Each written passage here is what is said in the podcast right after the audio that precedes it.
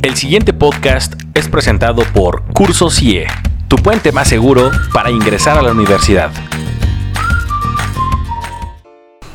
Muy bien, queridos aspirantes, pues bienvenidos a un podcast más de este episodio nuevo y que tiene que ver con historia universal. Hoy vamos a hablar de un tema súper bueno que tiene que ver con el mundo entre guerras o el periodo entre guerras. En el podcast anterior hablábamos justamente de la Primera Guerra Mundial, de cómo Estados Unidos le entró a los trancazos, un poco cómo fue que cerró eh, este periodo y hoy vamos a hablar de un periodo eh, que tiene que ver justamente, es el tema número 6 de historia universal y es el mundo entre guerras iniciando por la crisis del 29. Y para ello, hoy tenemos a dos expertos, dos historiadores que nuevamente nos acompañan en este episodio. Querido Emilio, ¿cómo estás? Bien, Jorge. Bienvenido. Gracias, gracias. Maestro Eduardo. ¿Qué tal, Jorge? Pues dos historiadores que, bueno, son los buenazos de curso CIE. Y por supuesto tenemos aquí también a la coach Saile Marmolejo. ¿Cómo estás? Hola, ¿qué tal, chicos? Súper feliz de seguir con ustedes en estos podcasts. Gracias. Y bueno, vamos a darle de lleno al tema. ¿Qué onda con el periodo entre guerras? Esto fue, con, como les decía, eh, la UNAM te marca dentro de su temario como primer subtema la crisis de 1929. ¿Qué rollo con esto? Pues en general tiene que ver con la forma en cómo nos vamos a salir de la guerra, ¿no? O cómo vamos a volver a la vida cotidiana, cómo vamos a volver a la normalidad después de, un gran conflicto, de un conflicto que eh, llevó con todas estas muertes, decíamos, una guerra sangrienta más de 10 millones de muertos. ¿Y, eh, cómo vamos a regresar a la vida normal? Y cómo regresar, ¿no? ¿Cómo vamos a rehacer nuestra vida? La gente tiene que rehacer su vida, ¿no? Todo el tiempo vivimos en guerra, así que pues hay que rehacer la, la, vida. Eh, en ese sentido, pues eh, hubo algunos intentos por reconstruir, sobre todo Europa, que es la que donde va a ser el principal teatro de guerra. Ok. Y ahí, ahí, es, ¿por qué si es Europa el principal teatro de guerra? ¿Qué tiene que ver que sea Estados Unidos donde estalla esta crisis del 29? Ah, pues porque justamente la guerra mueve el centro económico de Londres. Hasta ese momento, la bolsa de valores más importante del mundo era Londres. Ok. Sí, la guerra, obviamente, pues, ¿qué hace? Los capitales, vámonos a otro lado, ¿no? Se espantaron. Sí, vámonos a dónde? A Wall Street, en Nueva York. Sí, la bolsa de Wall Street. Y a partir de aquí, ¿sí? Eh, Estados Unidos se vuelve como lo es hasta la fecha, eh, la bolsa de valores de Wall Street se vuelve el centro económico, ¿sí? O sea, por aquí pasa el mayor capital, o sea, yo siempre les hago a los chicos la analogía bastante mala, pero para que le agarren. Imagínense que la Wall Street es la central de abastos, ¿no? y todas las demás son, eh, todas las demás bolsas de valores del resto del mundo pues, son mercados de su colonia. O sea, imagínate. Es el. Ajá, le pasa algo a la central. Imagínate que la central de abastos cierra el día de mañana. ¿Con qué te surtes? ¿Con qué se surten los mercados del resto? Entonces, eh, es una característica propia del, sistema capitalista que es que siempre tiene un núcleo, ¿no? O sea, un centro del mercado. Y pues justamente, como dice Lalo, pues la Primera Guerra Mundial obliga a mover el centro de la economía mundial a Estados Unidos, ¿sí? Entonces, por eso es que la crisis del 29 que ocurre con la quiebra de la bolsa de valores de Wall Street. es pregunta tipo UNAM. pregunta tipo UNAM. Permíteme hacer un paréntesis. En el examen del 2018, eh, la pregunta número 100, para ser más exactos, dice: La crisis de 1929 en Estados Unidos de América se produjo debido a. Y vienen cuatro opciones: uno, el sistema keynesiano. Dos, la caída de la bolsa de valores. Tres, la rivalidad con Alemania. O cuatro, el surgimiento del fascismo, que ya de entrada, si lees las tres otras opciones, no tienen absolutamente nada que ver. Y muchas, muchas de las preguntas de tipo UNAM son así. O sea, tan solo necesitas tener un, panorama general de cómo es que sucedieron las cosas para llegar a la respuesta correcta, ¿no? En este caso, la respuesta correcta es la caída de la bolsa de valores. Entonces, esta es una pregunta 100% de historia económica. Sí, es que porque pues, para explicar cómo se da la crisis, eh, como tal vez necesitas hablar tantito de economía, ¿no? Eh, y porque, por ejemplo, en otra pregunta, que ahorita Jorge está sacando las preguntas, eh, yo recuerdo que había otra pregunta en un examen UNAM sobre que te hablaban del patrón oro, ¿no? Le ponían, y, o sea, que ¿a qué se debe? Pues el abandono del patrón oro. Y pues eso es totalmente explicar algo tantito de economía histórica, ¿no? El patrón oro es cuando antes el dinero debía estar respaldado en oro.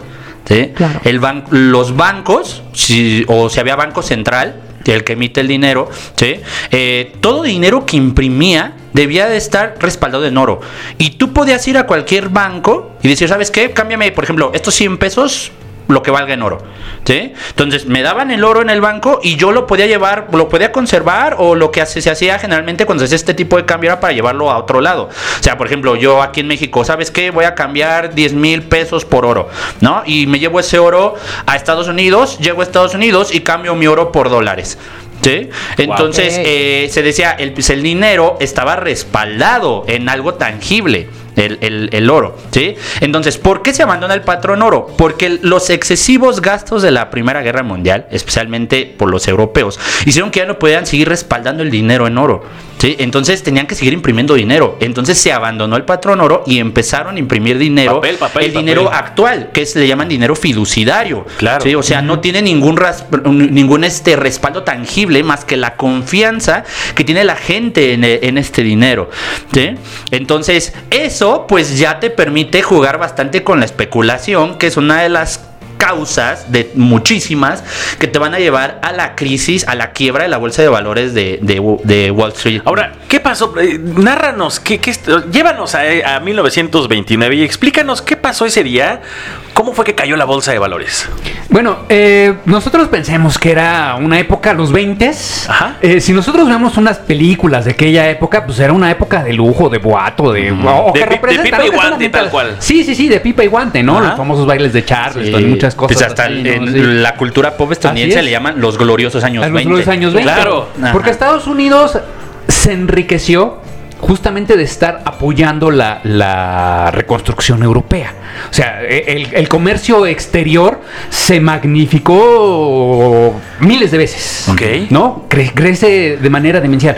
Pero ahora pensemos que eventualmente, si funciona eh, la, la- la reconstrucción europea, pues eventualmente los europeos van a dejar de necesitar de Estados Unidos y el comercio exterior estadounidense va a reducirse.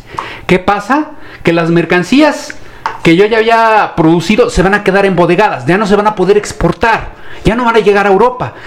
El empresario que invirtió eh, en, esa, en, en producir esas mercancías no va a poder convertir en oro su inversión. Ah, y al no poder convertirlo en, en- en oro y en dinero, pues obviamente no puede contratar más eh, personal, tiene eventualmente que cerrar. No Claro. puede pagarle al banco. O sea, se queda sin liquidez. Se queda sin liquidez. Pero eso tiene, tiene un regreso. O sea, si no le puedo pagar al banco, el banco, si esto se generaliza, si son muchos los productores que no pueden hacer eso, eh, el banco eventualmente no tiene dinero que prestar y va a quebrar.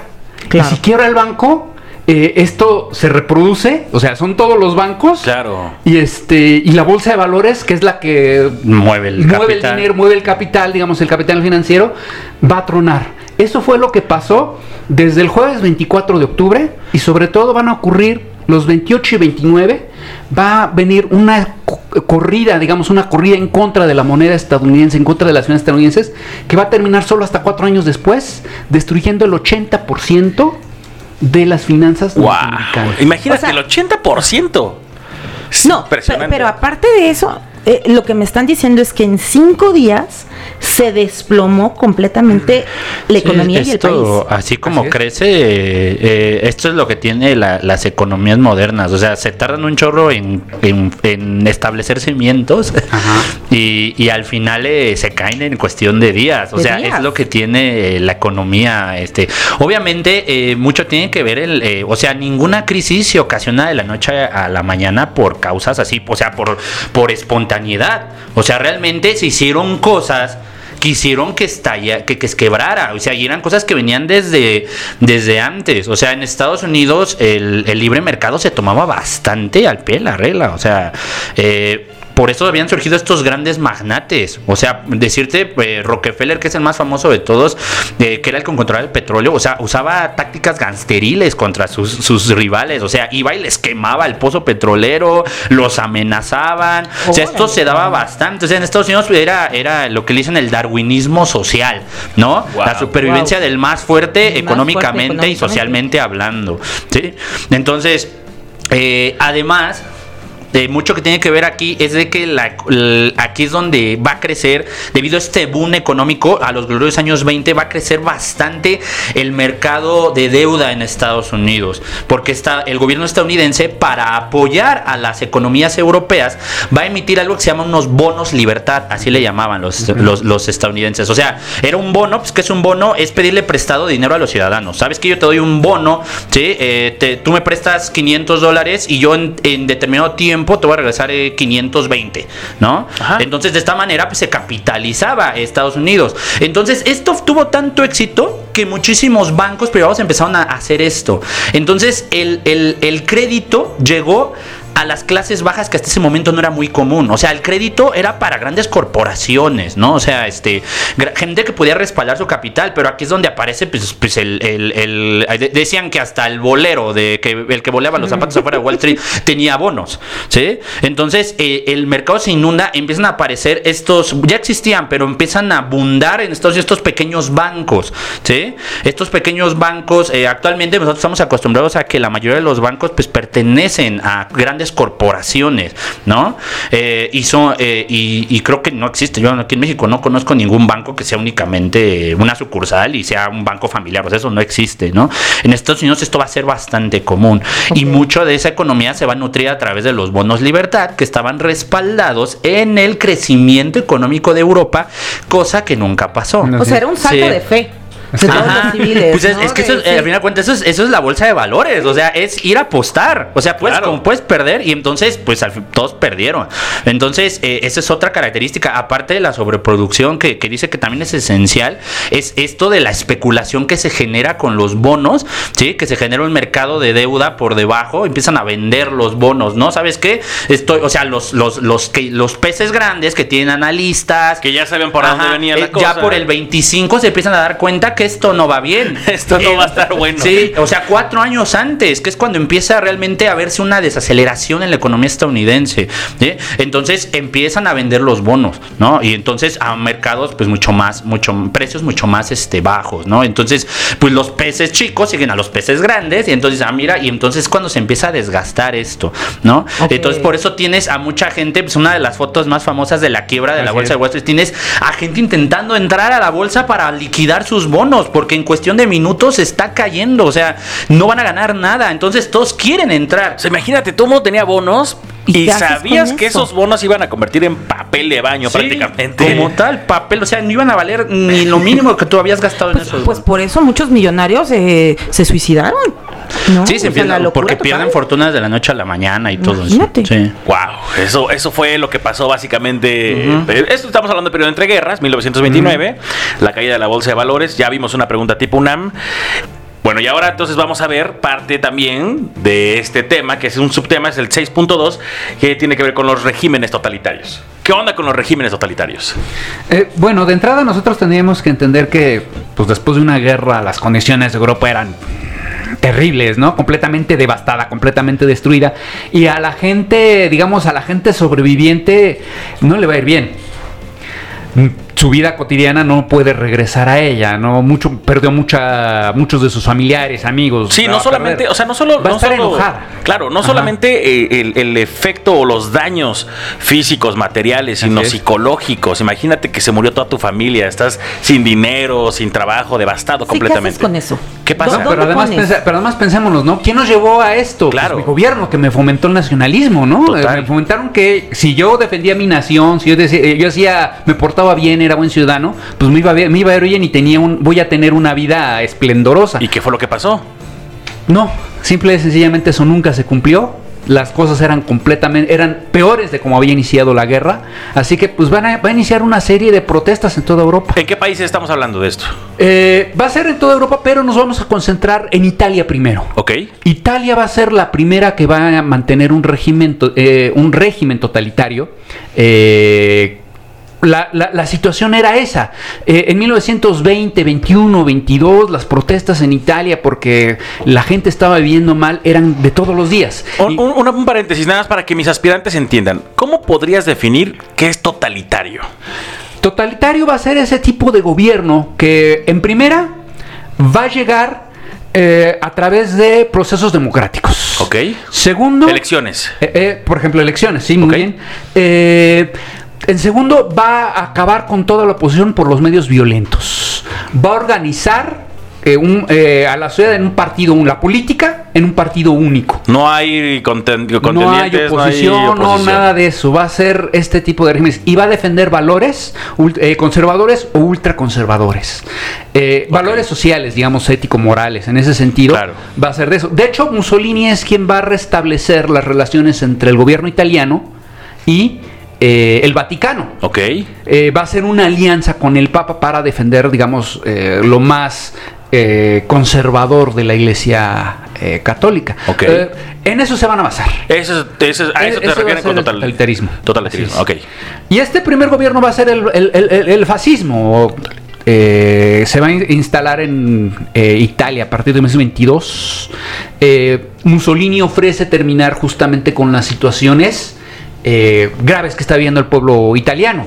Y ofrece también al rey, le ofrece acabar con, con las protestas sociales, ¿no? Volver a la paz a Italia. Ok. Volver a la unidad de Italia. Y de hecho va a ser algo que van a, van a, van a buscar todos los gobiernos eh, totalitarios, van a hablar de unidad. Con ese pretexto es que forman los, los, los partidos únicos. Ok. Con que hay que mantener la unidad de... de- Sí, o sea, ahorita no estamos para tener ideologías de que yo soy de acá, tú de allá, es. sino vamos a unirnos y vamos a sacar pues, la bronca que tenemos encima. Una misma idea. ¿no? Ahora, eh, estos son los regímenes. Ajá. Regímenes, y yo sigo equivocándome. Totalitarios. Así es. Una pregunta tipo UNAM, ¿cuál podría ser eh, de este tema en específico? ¿Cómo crees que se lo pudieran preguntar a un aspirante? ¿Cómo se le podría eh, preguntar a un aspirante? Es una buena pregunta. ¿Tú tienes idea? Características del totalitarismo, ¿no? De los totalitarismos de, Ok. de mediados del siglo XX. ¿sí? Así. Mm. Y pues generalmente, pues, eh, resumido en pocas palabras de lo que dijo ahorita este Eduardo. Lalo, ajá, es este autoritarismo, militarización de la sociedad, ¿sí? partido único. ¿Qué pasa con.? eh, estábamos platicando, eh, el, el- el gobierno. Incluso nos espiaba o espiaba a la sociedad, ¿no? Eh, crece ahí la Gestapo, ¿no? ¿O cómo Sí, la Gestapo, la Kenpaitai en Japón, eh, que son este servicios eh, de acuerdo para mantener el orden. O sea, se acaban ciertas libertades que hasta ese momento se habían establecido. En, en, eh, en ese punto se considera que es un retroceso, ¿no? Porque pues veníamos de la época de la libertad, ¿De la democracia y todo con lo que ha dicho Lalo, que es esto, este de, esta decepción, este pesimismo que se vive. Eh, la gente empieza pues a, a aceptar perder algunas libertades, ¿sí? Pues con tal de que pues lo saquen del hoyo donde están. es que Entonces ya no tenían más que perder, ¿estás de acuerdo? Ajá, O y entonces, pues por eso llegan, eh, pues a veces estos tipos mesías, porque pues casi casi se ven como Sí, mesías. Ajá. ajá, eh, y mu- eh, hablaban muy bien, tanto Hitler como Mussolini, principalmente, y entonces estas, estos, estos personajes, pues son los que van a, pues van a, a, eh, pues al final de cuentas, la lengua bastante larga y le vendes lo que sea, ¿no? Entonces la gente acepta, ¿no? Y curioso, el mismo pueblo los acoge y los acepta. Esa- dice, sí, es que aparte estaban mismo. bastante respaldados. O sea, ellos fueron respaldados hasta la Segunda Guerra Mundial. O sea, quizá Hitler más que Mussolini, porque de hecho a Mussolini, en cuanto le caen los aliados a Italia, lo meten a la cárcel. A Hitler lo aguantaron hasta el final. No, de hecho a Mussolini lo terminan colgando de la plaza Pues, de una manera descubren. muy humillante porque lo cuelgan, no como tradicionalmente nos pensaríamos, ¿no? Que a uno lo ahorcan. Al cuello y no, vamos, ¿no? eh, no, a, a Mussolini lo pusieron pies, este, pies para arriba, lo colgaron de los pies y dejaron que toda la sociedad italiana eh, llegara a humillar el cuerpo muerto de, de- de Mussolini. Muchos le escupían y esas cosas. Qué bárbaro. Sí, pues porque dentro de los totalitarismos, pues tenemos totalitarismo. O sea, yo creo que el, el- el- el na- el nazismo eh, eh, vivía alrededor de Hitler y como tal el fascismo no dependía, para mí, totalmente de Mussolini. Mussolini. No. Ajá. Wow, estamos ya entrando a la Segunda Guerra Mundial, ya, ya se empieza a avecinar, es como eh, parte de los siguientes episodios y para finalizar este episodio, ¿por qué no nos recomiendan una película? Ya sabes, no sé, pero yo siento que yo soy muy visual, muy un poco hasta kinestésico y entiendo un poco más si me ponen una película que tenga que ver con la Primera Guerra Mundial, Una maestro. buenaza. Eh, bueno, eh, si ustedes quieren ver más cómo era esto del régimen totalitario de Hitler, están unas películas alemanas muy buenas, las mejores que se han hecho sobre la Alemania nazi, eh, a- eh, Ascenso y Caída. Son dos películas alemanas. Son dos partes. El clásico GIF de Hitler en el búnker, El meme, sí. quejándose que se ha hecho con todos Que- los de con todos los temas, ¿no? Ese, ese que empieza, todos los que no- Sálganse. todos, Todos los que no eso, sálganse. Sálgase y empieza a hacer ahí todo su berrinche. Es justamente de esa, de, de- de esa película. Increíble película, está buenísima, 100% recomendada. Véanla si tienen tiempo. Y eh, bueno, esto fue el tema número 6, el mundo entre guerras, que empezamos con la crisis del 29 y terminamos con los regímenes totalitarios. Y ahora estamos a punto de a otro tema muy interesante que tiene que ver con la Segunda Guerra Mundial, pero eso será en otro episodio. Por lo pronto, muchísimas gracias por habernos acompañado. Si quieres saber más de este tema y otros más, está pasedirecto.mx o consulta nuestro calendario de próximos cursos en cursosie.com.mx y prepárate, haz pedazos el examen. Yo sé que puedes. Nos vemos en la siguiente.